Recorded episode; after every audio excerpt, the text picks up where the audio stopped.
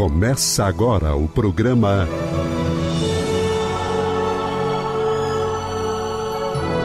O Livro dos Espíritos em Nossa Vida.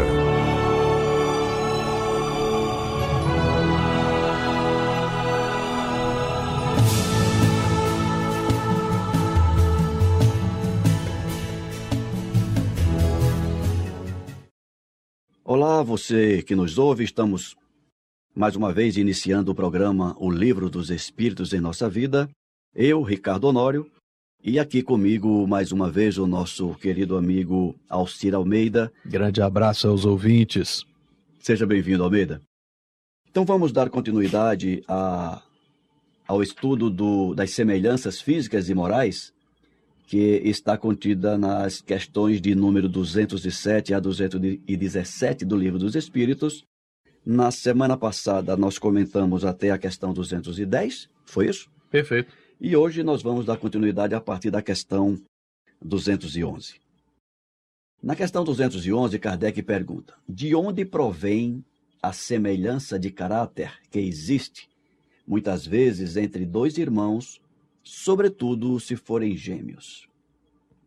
Eu acho que já, de certa forma, comentamos. Semana passada, alguma, semana passada com, com relação a isso. As semelhanças, Mas, as similitudes, a, a, a, atração entre os semelhantes, né? Mas já que o Kardec volta a, a questionar sobre essa temática, o, o, que você tem a nos dizer sobre isso, Almeida? É interessante que, que essas questões vêm encadeadas e vem um detalhe em uma e outro detalhe em outra, mas como você bem lembrou, semana passada a gente discutiu isso sobre a questão de pais e filhos. Hum, é né? verdade, é verdade. E a mesma pergunta agora é apresentada no mesmo nível entre irmãos. Eu admiro essa capacidade do Kardec, abrindo um parênteses na tua resposta. Sim. Né? Ele vai pegando vai pegando cada detalhe, ele vai fatiando o problema ele em, vai fatiando o problema. Em, como diz, em camadas finíssimas, e, microscópicas então, quase. Para o leitor desatento, ele pode dizer assim, mas o Kardec... Que coisa repetida! Já perguntou isso antes? Dá é, pela resposta anterior dá para subentender, mas não tem nada subentendido para o Kardec. O Kardec não há subentendido. Não há subentendido. Ele quer a clareza definitiva. Ele quer a certeza. Ele quer a certeza. Então ele busca e essa a certeza, certeza, cartesiana, não é aquela nossa certeza de, de conversa de, de corredor. né? É verdade. Mas você estava comentando.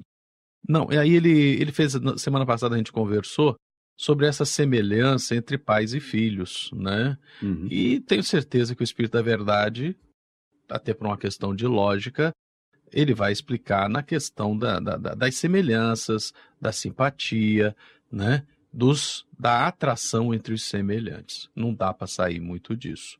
É Quando verdade. nós temos gêmeos simpáticos. É, é, é a questão que eu ia abordar. Porque nesta questão 211, o Espírito Verdade, ele se atém aos espíritos simpáticos.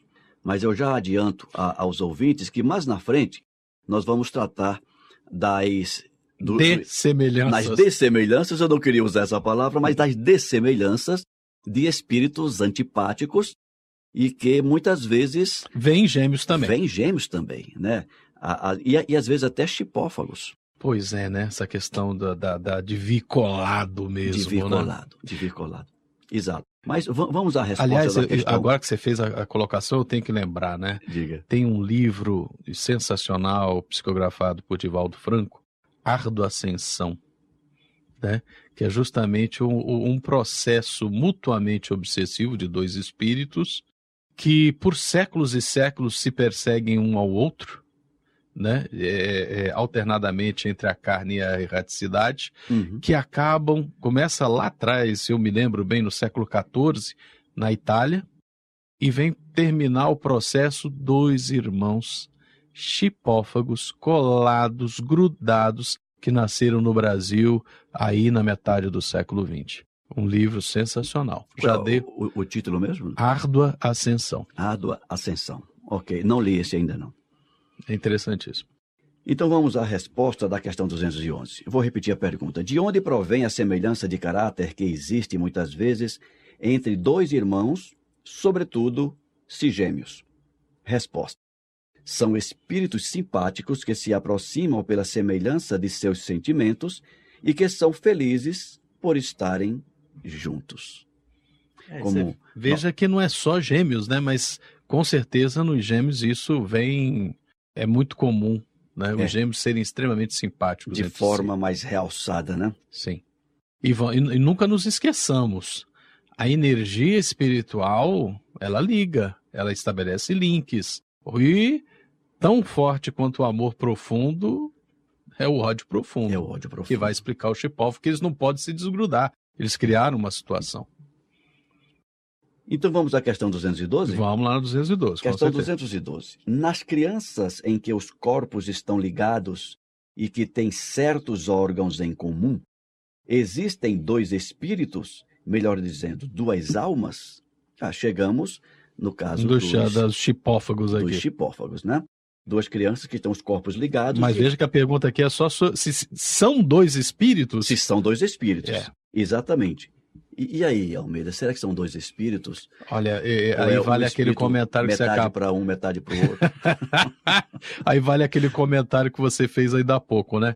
Kardec com certeza faz perguntas não porque ele não soubesse a resposta, uhum. mas para que ele tivesse uma certeza e pudesse argumentar, não, olha, o espírito da verdade já nos informou, está aqui a verdade.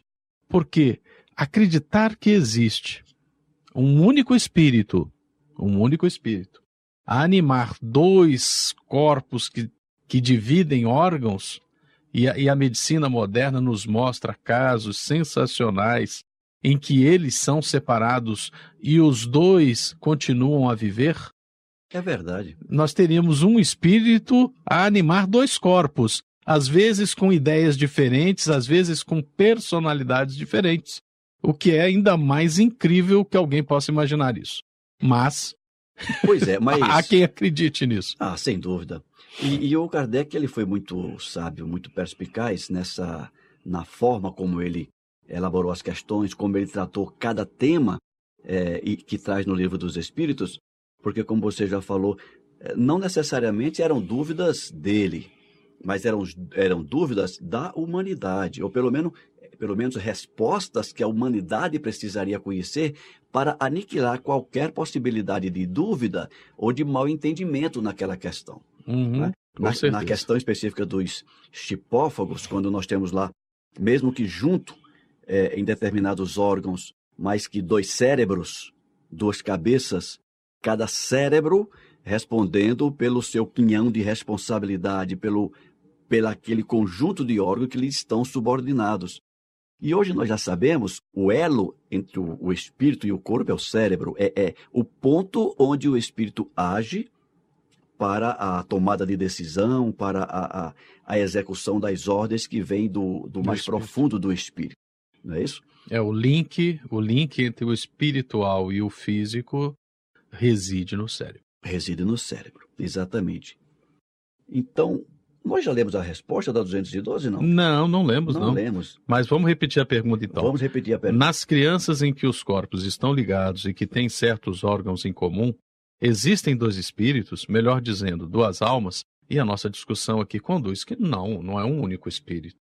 Digamos, vejamos aqui o que o Espírito da Verdade diz. É, ele pergunta se existem, existem dois almas, espíritos. Dois, dois espíritos. e né? ele diz sim. Sim, desculpa, eu que me enganei aqui agora, né? É. Sim, mas sua semelhança frequentemente faz com que pareçam apenas um aos vossos olhos.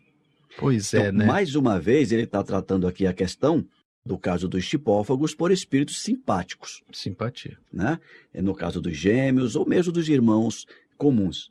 A, a semelhança faz com que os dois pareçam apenas um pelos procedimentos, pelas atitudes, etc., e, pelos pensamentos. E é incrível como os próprios pais conduzem a isso, né? É, eu tenho certeza que os nossos ouvintes vão de, com, de concordar que pessoas que têm gêmeos, mais ainda quando são univitelinos, que eles são idênticos, né? Uhum. É, tem aquele costume de botar roupa semelhante, né, nos dois, né? Vai começa a dar um, amplia ou seja, amplia, né? reforça um comportamento de semelhança você começa quase que a adestrar aqueles, aquela, aquelas almas a reagirem de forma semelhante a situações semelhantes. É. E, e as diferenças é, entre si só vão aparecer ah, depois da adolescência. Depois da adolescência, que é quando cada um começa a seguir verdadeiramente o, o próprio eu. O, o próprio eu e começa a despertar para a individualidade. De, de forma um, mais plena. De forma mais plena. Então, a questão 213. Visto que os espíritos encarnam como gêmeos por simpatia, de onde vem a aversão que se vê algumas vezes entre estes últimos? Olha, olha só, é, Olha, é interessante porque o, as perguntas foram sendo colocadas e o Espírito da Verdade responde ao que é perguntado. Uhum. E alguém tira uma conclusão: ah, então gêmeos são sempre simpáticos. É, é verdade. Não, e vejamos que o Espírito da Verdade, de momento nenhum, disse isso. Não, mas, mas eu acho belo é, a, a, didática do Kardec uhum. e, e, o respeito que o Espírito da Verdade tem para com a pergunta e Sim. para com o perguntador. Sim. Você percebe, e, e, os ouvintes podem perceber isso estudando o livro dos Espíritos, que em, nenhum momento o Espírito Verdade ele extrapola da pergunta. Não. Se você pergunta o que é uma caneta, ele diz que é uma caneta. Ele, ele não diz, vai citar um lápis. É aquela velha. É, é, exatamente esse exemplo que eu dar. O que é uma caneta? Algo que serve para escrever. Né? Uhum. Ah, não, mas vem cá. Lápis serve para escrever. E você, e você não falou de lápis. Ué, você não perguntou de lápis, você perguntou de caneta. Você perguntou de caneta. então, essa, essa sequência de, de, de, questões envolvendo essa temática da, da, das semelhanças é, é, é, brilhante e nos traz essa, é, essa nuance, tanto da didática como da inteligência e do respeito dos espíritos da codificação para com Kardec. Então vamos lá, repetindo a pergunta. Visto que os espíritos encarnam como gêmeos por simpatia, de onde vem a aversão que se vê algumas vezes entre estes últimos? Permita Agora... responder. Permita eu ler, ler a resposta. Leia. Não é uma regra que os gêmeos sejam espíritos simpáticos. Maus espíritos podem querer lutar juntos no teatro da vida. E eu acrescento, aqui é o Alcir que está acrescentando. Muitas vezes, maus espíritos recebem como prova, como missão, né? E oportunidade. E oportunidade, lutar juntos na vida com um grande inimigo, com uma é. grande inimiga, como gêmeo, como oh, gêmea. Alcir, e, e, lembrando do que Jesus falou, que não sairemos daqui enquanto não resgatarmos Temos o último ceitil. O último ceitil, não é isso? Ou seja, enquanto houver uma rusga de diferença com alguém, é lá que a gente vai, é lá que a gente vai ser colocado. Exatamente.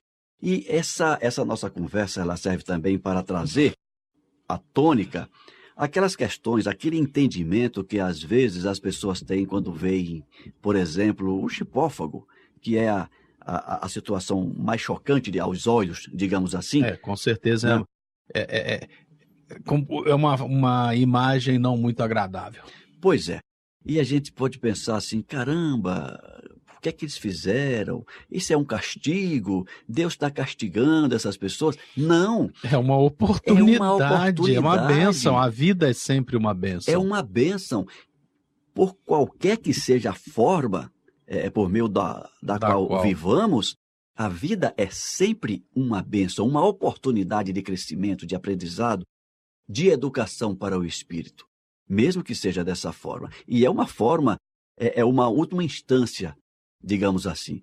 Muito certamente, eh, dois espíritos avessos que vêm numa, numa situação dessa, com certeza já tiveram inúmeras oportunidades para reagirem é, ao ódio que, lhe, que lhes alimenta, até que chegasse a necessidade de vir numa situação dessa.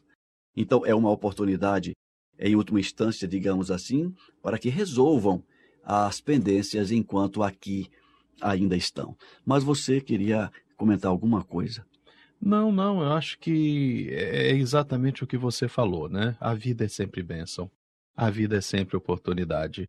É uma das maiores, se não a maior manifestação da infinita misericórdia divina é a possibilidade de devedores diante da justiça divina, recalcitrantemente devedores, reincidentemente devedores, a gente poder voltar à vida, poder recomeçar, sem a memória dos erros, sem arrastar aquele conjunto de mágoas, aquele conjunto de sentimentos menos nobres que acumulamos em nossas existências, começar, que é aquilo que é o sonho de cada um de nós, começar do zero. Quantas vezes a gente não gostaria de começar do zero? Né? É. Seja na vida profissional, seja dentro de um casamento, seja dentro de uma relação com o filho, né? Começar uma nova vida é isso, é começar do zero. É. E o, o, o esquecimento do, do passado é outra bênção também que se derrama sobre nós, porque como você está trazendo a ideia do começar do zero, as lembranças dos equívocos pretéritos certamente seria um peso a mais para a gente carregar, não é? Imagina nós que estamos aqui como amigos, se a gente soubesse que em algum momento da existência. Um passado não muito recente, a gente estava se engalfinhando. Se engalfinhando por alguma coisa. por uma coisa besta qualquer, por uma fazenda, por qualquer coisa. É, pois é. E, e, e, como diz outro, normalmente a gente não se engalfinha por coisa boa, né? Normalmente é por, é, por matéria. É, é verdade. então vamos em frente. Na questão 214, Kardec pergunta: que pensar das histórias de crianças que se agridem no ventre materno? É interessante isso, que isso aí vem direto da mitologia, né? Que existem algumas figuras de alguns gêmeos que estariam em conflito já no ventre da mãe. é sério, isso aí é, vem da mitologia. O único caso que eu conheço realmente é o, se eu não estou enganado, é o tubarão tigre, que eles realmente disputam é, são vários que são vários embriões ah, é? que surgem no, no, ventre da mãe, e mas só vem à luz um ou dois. Eles se entredevoram dentro do ventre da mãe. Caramba, não sabia disso. É, existe, existe isso. É um processo biológico que em algum momento a evolução exigiu isso. E, e isso é um fato. E certamente já passamos dessa fase. Graças ao Pai. Pelo amor de Deus. e como bem prova aqui o, o Espírito da Verdade, essa história que crianças ficam brigando, que se agridem, que fica um. Da... É interessante como a, ignorância leva a conclusões erradas. É, à medida que o embrião vai se transformando em feto e, e que, vai, que vai crescendo, ganhando volume, ganhando massa, ganhando em tamanho, o útero vai se esticando naturalmente, vai se ampliando, mas o espaço disponível não é tanto. Então você imagina se para um já não é muito confortável, para dois fica apertado. E possivelmente dois fetos dentro do útero, eles podem em algum momento tentar se ajeitar melhor. Isso é uma coisa perfeitamente natural. É, é, quem já conviveu com uma mulher, ou as próprias mulheres com certeza sabem, mas mesmo nós homens que já convivemos com uma gestante, a gente já percebeu. O embrião às vezes está de um lado, às vezes está do outro, né? Aí fica uma ponta da barriga para a direita, às vezes fica uma ponta da barriga para a esquerda. Isso é perfeitamente natural. O feto, né? O feto está ali se movimentando. Né? É. Se fossem dois, eles poderiam estar se ajeitando dentro do mesmo espaço. E ao se ajeitar, pode. Pode, pode ter haver um espaçozinho a mais. Mas não é nada além disso, gente. Né? É. Essas conversas de criança brigando em, em, dentro do, do ventre é, como diz outro, imaginação fértil demais. Vamos ver o que é que o Espírito, que Verdade, Espírito nos diz. Verdade. Eles dizem assim, ele começa assim a resposta. Lendas. Lenda! para exemplificar que seu ódio era inveterado, fizeram no presente antes do nascimento. Geralmente, não levais em conta as figuras poéticas. Pois é, né? O, o, o, Romero vai lá escrever uma ode. Ele tem que inventar até para ser mais atraente a leitura. É mas é e, é invenção, é liberdade poética. E, e, vale a pena aproveitar a oportunidade de dizer que o espírito, a, a, a reencarnação, o espírito errante, que está na erraticidade, na espiritualidade, ele, ele se liga ao, ao embrião é, no momento da concepção, se liga, mas ali não é a reencarnação ainda. Não, ainda a, não. A reencarnação se dá efetivamente, ou seja, o espírito ele toma posse do seu novo habitat, habitat digamos assim, no momento do nascimento. embora permaneça ligado a ele desde a concepção. Desde a concepção, ou seja, é um processo progressivo de integração. De integração, essa era a palavra que estava me faltando.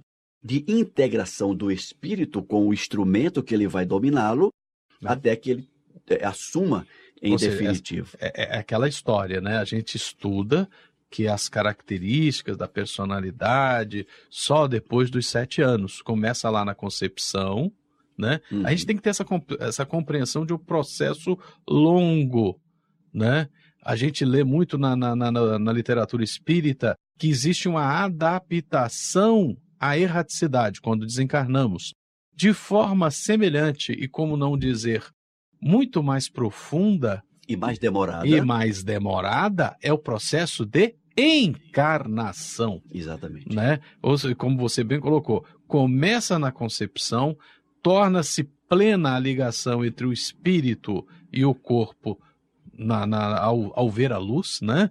No, no, nascimento, no parto, mas a completa ligação, como é que eu vou dizer? O domínio do espírito sobre, sobre o seu a... instrumento, que é o corpo, só a partir dos sete, anos. Sete anos. Ou seja, é, é, é, isso que a gente tem que entender com profundidade, né? Começa na concepção, a ligação, digamos assim, todos os fios estão ligados no nascimento. Uhum. Agora, todo o funcionamento do hardware e, e, do software só lá nos sete anos. O hardware já está ligado na, no parto. É, né? exatamente. Os, os, fios vão sendo ligados aos poucos. E, e esses comentários que nós estamos fazendo é interessante para relembrar aos ouvintes de que a doutrina espírita ela é terminantemente contra ao aborto por conta disso. Porque no momento da concepção, o espírito já, já está ligado àquela vida que surge. Então, quando alguém comete um aborto, ele não está atingindo apenas o campo material daquele serzinho. Não é apenas um, um feijãozinho, como alguém diz. Já tem um ser pensante, um espírito, uma vida ligada, conectada com aquela com aquele ser que está nascendo, né? Eu gostaria só de completar essa sua observação, muito apropriada. Eu tive a oportunidade, é por isso que eu estou com, com, com, o texto na cabeça. Uhum. É, duas semanas atrás eu estava lendo no Mundo Maior. No uhum. Mundo Maior. No Mundo Maior tem um capítulo lá que descreve um processo abortivo. Né? O livro né? No Mundo Maior é, é, é tenebroso quando você vê o comprometimento magnético, né? Que num momento é de harmonia, num momento é de amor, em que o espírito encarnante está lá, por favor, eu estou pedindo o dom da vida, me perdoe porque errei, mas eu estou pedindo a bênção dessa vida. Me dê a oportunidade. Me dê essa oportunidade para começar de novo e eram dois, a mãe e o filho eram dois espíritos comprometidos secularmente, uhum. que estava sendo, voltemos ao tema, a vida é sempre uma bênção.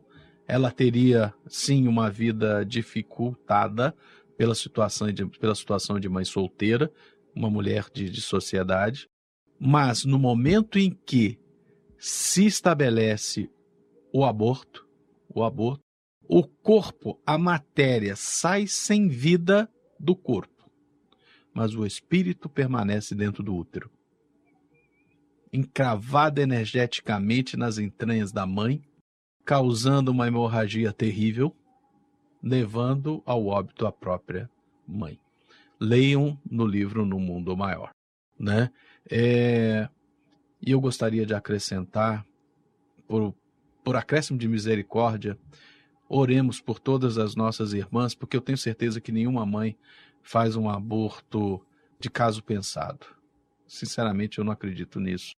Ah, não, eu é, tô aqui com, com um, alguma coisa aqui dentro, vou mandar tirar. Não. Eu acredito realmente na nossa fase de desenvolvimento que toda mãe, quando chega nesse ato, é, um, é fruto de desespero, é fruto de uma profunda dor. Oremos por essas mães que realizaram esses atos que elas possam encontrar a paz junto com esses filhos também. É. Que a paz seja com eles de alguma forma. Oremos por eles também. É. Eu estenderia, Almeida, muito bem colocada a tua, a tua fala, eu estenderia também esse pensamento, essas preces, é, essas orações por aqueles homens que estimulam ou, ou até que exigem de algumas mães. Não, só falando daqueles que, deve, que deveriam ser pais e foram apenas doadores de material genético. Isso. E que exigem, é, ou é. seja, acaba colocando sobre a mãe uma responsabilidade, um peso maior para decidir sobre a vida do filho. Somos todos que agimos dessa natureza responsáveis e comprometidos com a vida nossa e desses irmãos que. É, lembramos que a doutrina espírita ensina muito sobre a palavra responsabilidade. Né? Todos os nossos atos têm consequências e todas essas consequências são nossas, são responsabilidades nossas. E que recairão sobre nós em algum momento da nossa existência se não nessa encarnação, mas na próxima ou na próxima, é, é como eu digo, um dia a conta chega. A conta chega. Um dia. A fatura um dia a fatura será um dia... processada. é isso. Almeida, mais uma vez o tempo está se esgotando. Os nossos ouvintes, nós paramos aqui na questão 214. É, então, na semana que vem, nós continuaremos a estudar é, as semelhanças físicas e morais e na semana que vem nós falaremos sobre as questões 215 até a 217, quando encerraremos este tema na semana seguinte. Bom, o tempo se esgotou. Quero agradecer a todos que nos ouvem pela Rádio Comunhão. Dizer que as dúvidas eh, poderão ser encaminhadas para o e-mail rádio@comunhãoespírita.com e que, na medida do possível, nós as responderemos. Almeida, mais uma vez, obrigado pela sua presença, pela sua colaboração aqui com o nosso programa, O Livro dos Espíritos em Nossa Vida. Eu que agradeço. Um abraço a todos, fiquem todos com Deus. Você acabou de ouvir o programa.